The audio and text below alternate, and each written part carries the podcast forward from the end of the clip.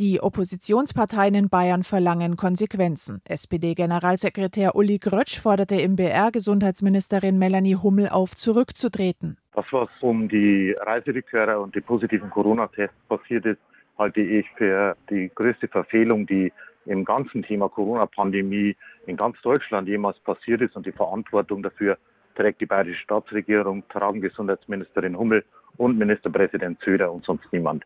Alle hätten gewusst, sagt Grötsch, dass die Phase, wenn die Reiserückkehrer kommen, eine sehr gefährliche Phase sei, auf die man gut vorbereitet sein müsse.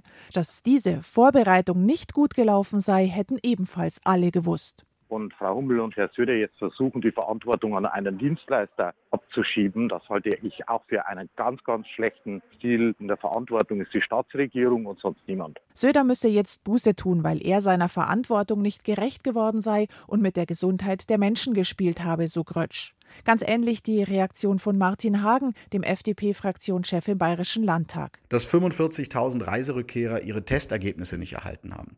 Dass 900 Corona-Infizierte tagelang andere Menschen angesteckt haben, weil sie nicht wussten, dass sie infiziert sind.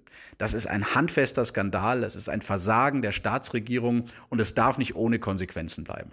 Söder habe sich lange als Corona-Musterschüler dargestellt. Dieses Bild habe jetzt Risse bekommen. Kein Bundesland hat so viele Corona-Infizierte pro 100.000 Einwohner wie Bayern. Und spätestens jetzt ist der Freistaat in der Corona-Politik zum deutschen Problemfall geworden.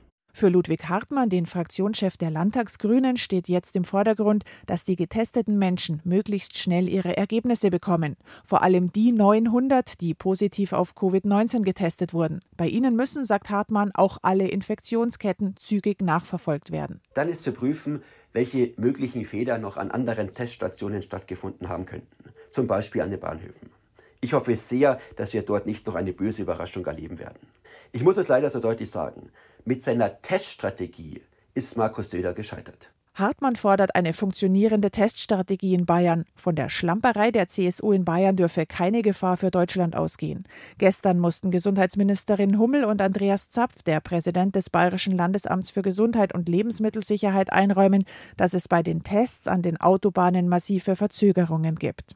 Wie viele von den Menschen, die noch auf ihre Ergebnisse warten, aus dem Freistaat sind oder ob die Mehrzahl längst in andere Bundesländer weitergereist ist, ist derzeit nicht klar. Das Bayerische Rote Kreuz, das einen Teil der Abstriche vorgenommen hatte, wehrt sich nun gegen Vorwürfe. Die Hilfsorganisationen seien von der Staatsregierung beauftragt worden, innerhalb eines Tages insgesamt fünf Teststationen zu errichten. Eine Software sei nicht zur Verfügung gestellt worden. Deshalb habe man die Reisenden händisch mit Formularen erfassen müssen. Gegen Mittag lässt sich Ministerpräsident Markus Söder heute über die Details der Pannen bei einer Krisensitzung in der Staatskanzlei informieren.